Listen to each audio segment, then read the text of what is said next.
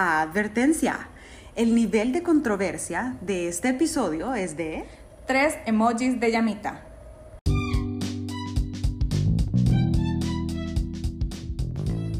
Hello, soy C Saints Hola, soy Gabugi. y les damos una súper cordial, calurosa y genuina bienvenida a nuestro primer capítulo oficial de Voz de Dos. Y bueno, eh, hace justo dos semanas estábamos lanzando el episodio de intro donde Sí. explicábamos de qué va el podcast y por qué decidimos hacerlo. Bueno, y por si se lo perdieron, contanos. Pues queremos abordar temas que tengan que ver y que convivan en el entorno digital, llámense eh, relaciones de amigos, relaciones en pareja, Así es. relaciones laborales, temas de marketing, creación de contenido y temas de comunidad. Pero eh, estos tienen que tener su origen, desarrollo o de alguna manera terminan en el mundo virtual. Sí, así es. Y bueno, les queremos traer también datos interesantes e importantes. Y escúchate esto, Gabugi. A ver. Encontré que a diario las personas scrolleamos 90 metros de contenido en la web. 90 metros. Esto lo han comparado con la altura de la Estatua de la Libertad. Aunque la Estatua de la Libertad parecería tener más de 90 metros. Sí, yo sé, pero el tema es, es mucho contenido. Esto lo dijo Ari Kesisoglu, que es el director regional de Facebook en el Medio Oeste, pero me pareció súper importante traerlo a colación porque precisamente es la razón de nuestro podcast, de muchas situaciones de la vida de todos nosotros, pero que tienen un entorno digital, virtual, como tú le dijiste. Imagínate 90 metros. Y hay gente que ha de scrollear más. Uf, sí, hay gente que vive pegada al celular. Anyway, creo que ese es. ese es uno, un, un episodio. Ning- ninguna de las dos, claramente. claramente. Yo tal vez le llego a los 90, pero no sé si es más de los 90. Bueno, bueno, bueno, aterricemos de nuevo.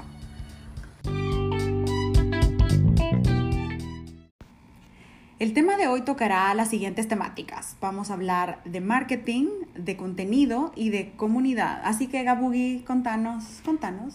Hemos estado hablando un montón con C-Saints de por qué las marcas deciden sumarse al tema del Pride. Y entendamos por el Pride como la conmemoración de la diversidad de género o al orgullo gay, pues. Entonces, fue justo el día después de la marcha del Pride en El Salvador y las dos coincidíamos en haber visto muchísimas más marcas en redes sociales vestidas de arcoíris, sobre Sí. todo comparado con años pasados, que creo que el año pasado si eran dos, eran muchas. Sí, o sea, Es- tal cual libremente hablando, ¿no? Sí, y estamos hablando también de marcas en El Salvador y nos preguntamos cuál era la razón por la que estas marcas deciden sumarse. Hey, espérate, espérate, Gabuy. Pero creo que hoy es el buen momento para aclarar que vamos a nombrar a estas marcas. Lo Porque- discutimos y... Porque preguntamos en Twitter, antes de, antes de grabar este episodio, preguntamos porque nos gusta ser parte del desarrollo de nuestros temas y de nuestras grabaciones a nuestras comunidades digitales. Y la comunidad apoyó la emoción porque, pues sí, vea, les gusta ver el mundo arder. No, y aparte que aquí en El Salvador, niña, todo el mundo se conoce. No queremos herir ninguna susceptibilidad. Entonces, las opiniones que vamos a vertir acá son personales. En pocas palabras, gente, sorry, not sorry. Pero bueno, primero concluimos tres razones por las cuales las marcas se visten de arcoíris en junio. Sí. La primera es porque ellos apoyan genuinamente la causa de la diversidad. Ajá. También la segunda, pues hay un tema de marca, pero orientado para generar ventas. Y la tercera porque consideran que el tema del Pride está de moda, o sea, lo ocupan para verse in. Bueno, entonces, no hablemos más y arranquemos. That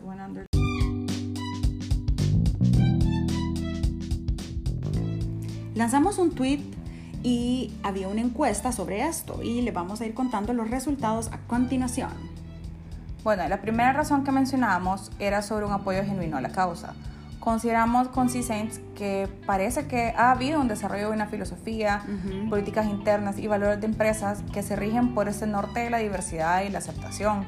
Sí. Y después todo este tema permea en, un- en el tema de comunicación interna, comunicación externa, esto llega a generar branding.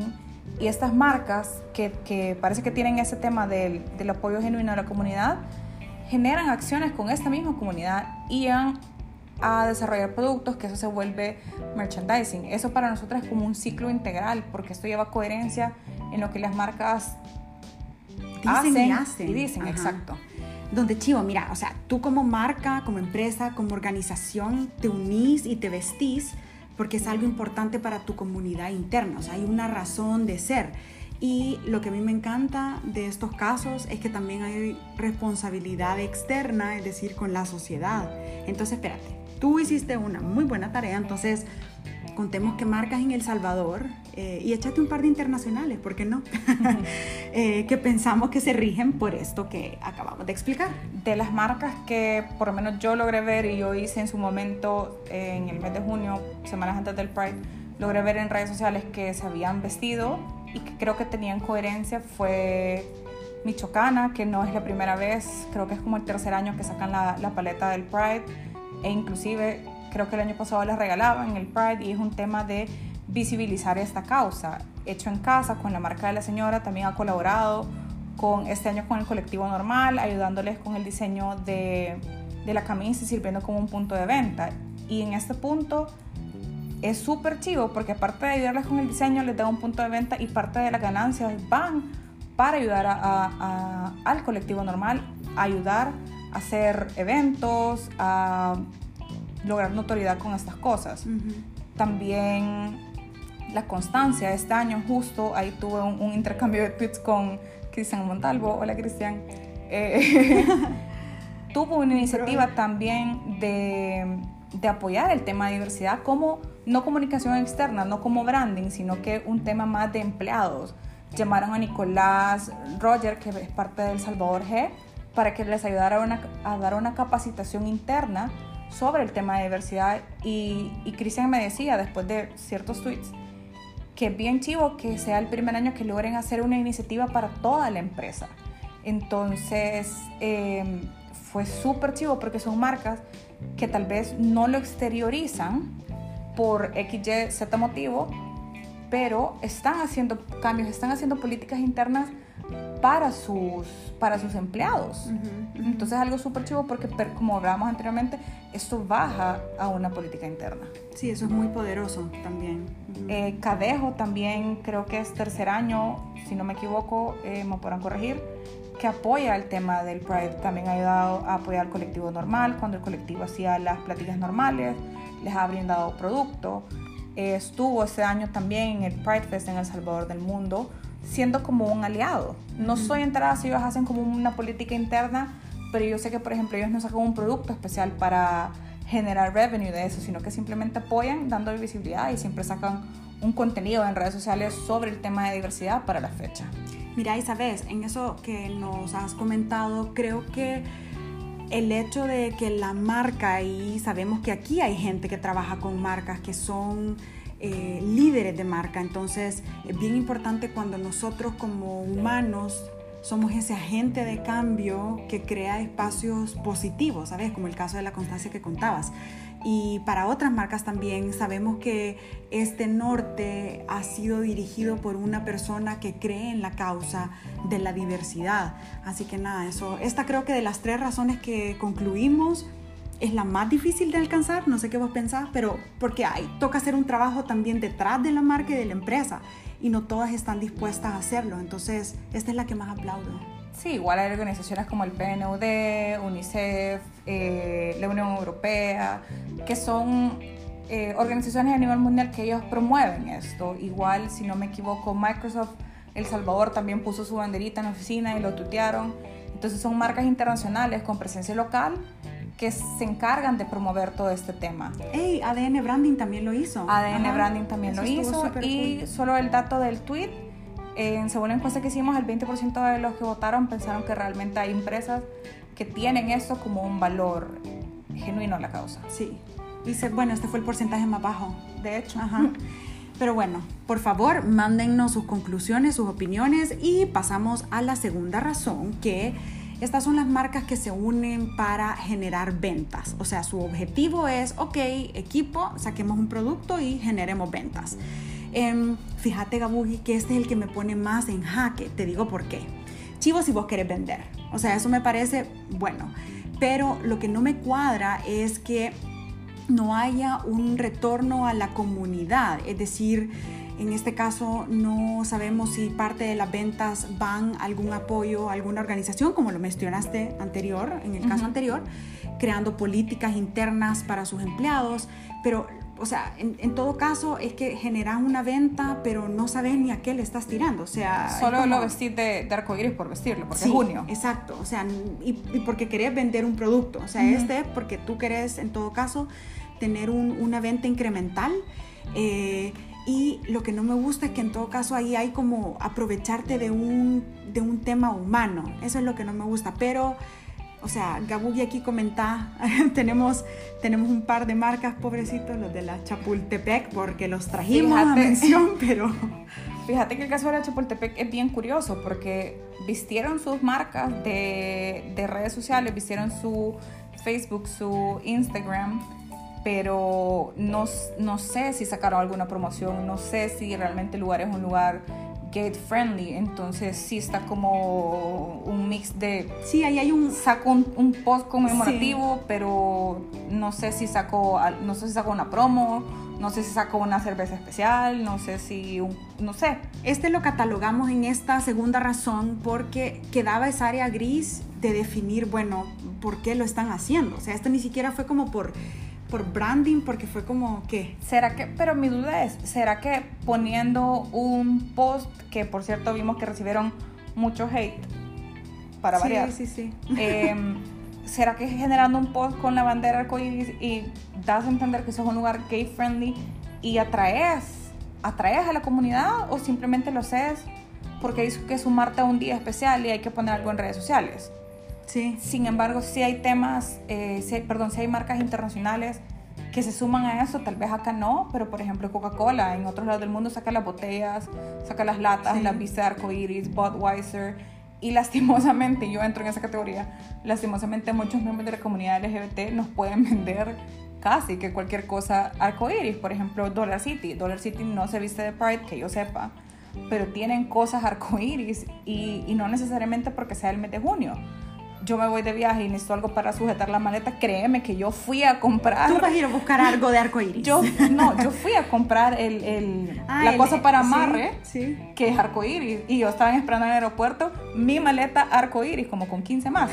Pero, pero ese tipo de cosas, lastimosamente, es muy fácil venderla. Sí, o sea, creo que en, general estamos tocando un tema que crea controversia, por eso le pusimos tres llamitas de controversia, porque de aquí se ramifican otro tipo de temas como consumismo de productos eh, del Pride, eh, cuando tú sos target, por ejemplo, creo que tú sos más target que yo. Yo tengo un par de cosas arcoíris, pero no me he visto de arcoíris. Yo te voy a mandar la última. El año pasado sí. Mi hermana me, me, mandó una foto de una, de una esponja en forma de arcoíris y yo, porque todo el arcoíris me lo puede vender a mí. Entonces creo que hay, hay un espectro, ¿verdad? Y eso está bien. Creo que esto van a salir más temas. Pareciera que aquí habrían más marcas que lo hicieran por el hecho de vender, pero parece que no. Y como el dato del tweet, retomando, 33% de las personas dijeron que sí, que las marcas se sumaban a esto para generar ventas. Entonces este es el segundo lugar. Este es el segundo lugar. Y el tercero, que salimos con 47% de los votos, o sea, la mayor cantidad de votos se pusieron en esta razón y es por aquellas marcas que lo hacen meramente por temas de imagen y por verse cool in whatever.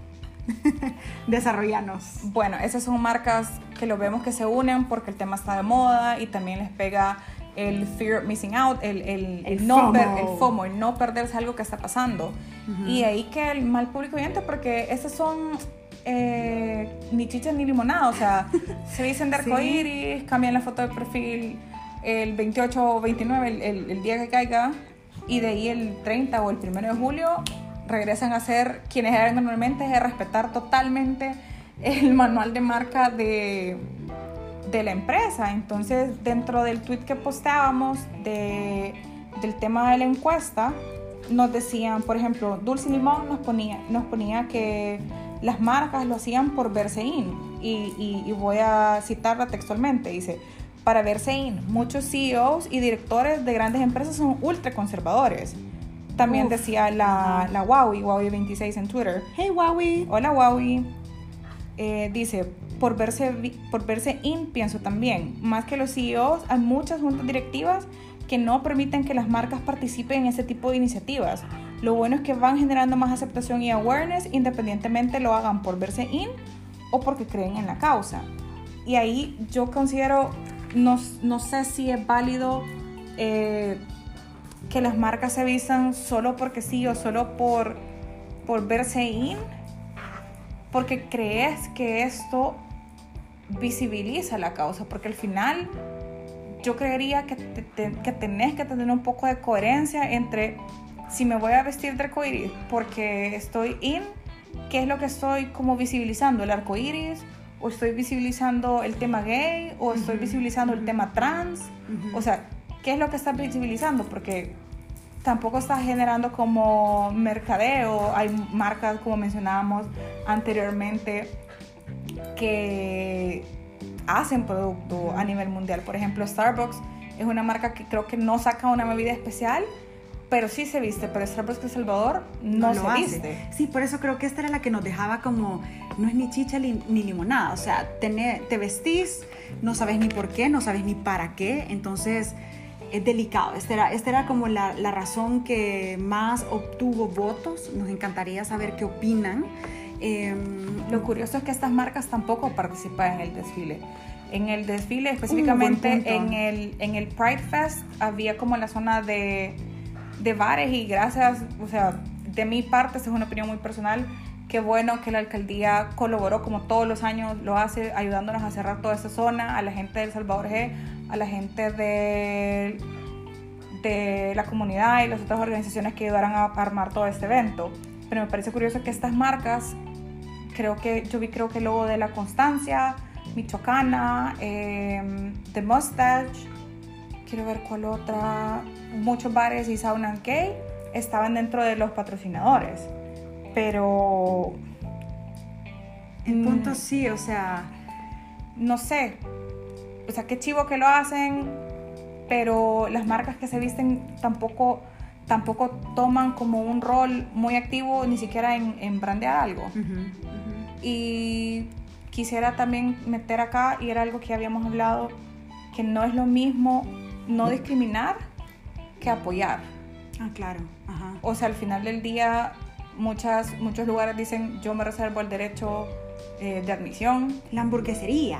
La hamburguesería, ahí vienen dos, eh, la hamburguesería, las alitas, eh, ahí vienen como tres llamitas más. Eh, y ese Sí, es un ¿qué tema onda? y ese es un tema bien curioso porque no es lo mismo que vos digas o que no estés de acuerdo con una causa a que llames públicamente al gobierno local A que no te permita hacer una concentración. Y esa es parte de las tres conclusiones que traemos para ir aterrizando el tema. Eh, creo que tenemos un mensaje con ese ejemplo que pusiste de las personas que no apoyan. O sea, lo discutimos un montón, está en- dentro de nuestro plan del podcast y está bien no estar de acuerdo. Y me gustó que las dos hayamos concluido y estamos de acuerdo en eso, que si tú no estás de acuerdo y querés expresarlo, fine, do it. Entre comillas, vivimos en un país de libre expresión. Lo que no está bueno es invitar o incitar a otros a la no tolerancia, que luego se desencadena en la violencia y en todo caso, como el ejemplo que pusiste, a cerrar espacios. O sea, creo que ahí cuando ya tú comenzás a, a tratar de intervenir en la opinión de otros, o sea, tener tu opinión, se te respeta, pero men, o sea, no tampoco estás invitando a, a clausurar o a querer sacar gente, no Ujú. sé. Bueno, eh, otra de las conclusiones que sacamos es que, y esto ya es una exposición de la universidad, perdón, eh, para las marcas que deciden unirse, porfa, si se van a unir, tengan una razón de peso para hacerlo. Es Así decir, es. como mencionaba anteriormente, que tenga coherencia dentro de sus empresas, que se creen políticas de diversidad, que se, que se creen políticas de aceptación a, toda la- a todos los miembros de la comunidad. Claro, pero que haya algo detrás. O sea, únanse o no se unan, pero tengan una razón para hacerlo. Y la última es para nosotros, para los que somos parte de esta comunidad. Igual toca respetar a quienes no estén de acuerdo, ¿sabes? O sea, creo que el mundo, la sociedad, así es. Va a haber diferencia de opinión. Creo que tampoco por ser miembros de la comunidad tenemos derecho a callar a quienes no están de acuerdo ni a censurarlos. O sea, si el señor de la hamburguesería y de las alitas se va a subir en su tarima a decir que no se concentren, sabe que usted no le sigue el juego y usted respete. O sea, yo sé que es bien difícil exigir respeto cuando no te dan respeto, pero tener respeto a los demás va a permitir que construyamos poco a poco un mundo donde todos podamos estar tranquilamente y simplemente celebremos el orgullo de ser de ser gay, de ser hetero, de ser lesbiana, de ser trans, de ser mujer, de ser hombre, de ser el CEO de la empresa non plus ultra, no sé qué, pero simplemente ser. De ser y como humanos. bajarle un poco al hate de redes sociales, empezando por ahí, que está como todo bien intenso últimamente, pero sí, bajémosle tres rayitas, tres llamitas a la intensidad y tengamos coherencia con las cosas que decimos, seamos personas, seamos voceros de una empresa, seamos dueños de una empresa y nada, ahí creo que termina nuestro primer Episodio. episodio. Créanme que discutimos muchísimo que íbamos a traer a colación, hicimos nuestro script y hubiéramos Porque podido crean, hablar nos mucho. organizamos. Sí, nos organizamos y tenemos mucha responsabilidad detrás de- del podcast. Por favor, mándennos sus conclusiones, eh, tuiteennos, mensajennos. Hay otros temas que vienen detrás de este. Sí, ya, vamos- ya les vamos a contar qué tenemos para la próxima semana, pero recuerden que nos pueden escuchar aparte de Spotify y aparte de Anchor App, nos pueden escuchar en Google Podcast, en Apple, en Apple Podcast, en Stitcher, en la mayoría de plataformas donde usted escucha sus podcasts, nos puede escuchar. La ventaja de Anchor es que aquí nos pueden dejar mensajes de voz, igual nos pueden encontrar en redes sociales como arroba C-Saints. Y arroba Gabugi. Correcto.